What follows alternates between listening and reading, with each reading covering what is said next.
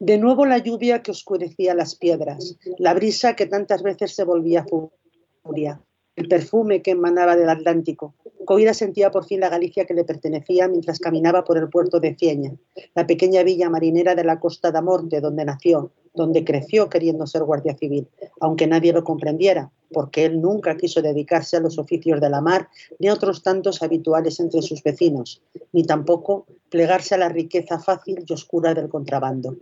Él ansiaba el poder del uniforme, el orgullo militar y la aventura, para él excitante, de pertenecer a la Benemerita.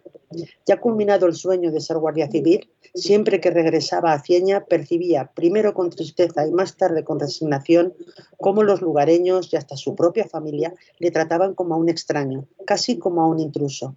Ni siquiera le hablaban enteramente en gallego, sino que lo mezclaban siempre con el castellano para evidenciar, así lo entendía Coira, que ya no era del todo gallego.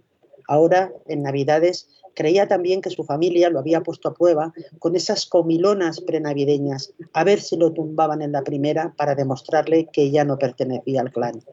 Quizás solo fueran fantasías suyas esas paranoias sobre conspiraciones familiares urdidas en torno a la mesa y al mantel, pero en verdad que no acababa de entender tanta celebración gastronómica en los días previos a la Navidad, tanto homenaje al hijo pródigo.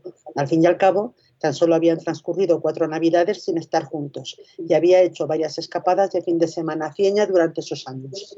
Ahora tenía tal saturación familiar que estuvo tentado de inventarse una excusa y regresar a Madrid. El día anterior, cuando habló con el teniente Treser y se enteró de que había noticias sobre Luba, deseó que su superior le pidiera que regresara, pero no lo hizo y Coira ya se había resignado.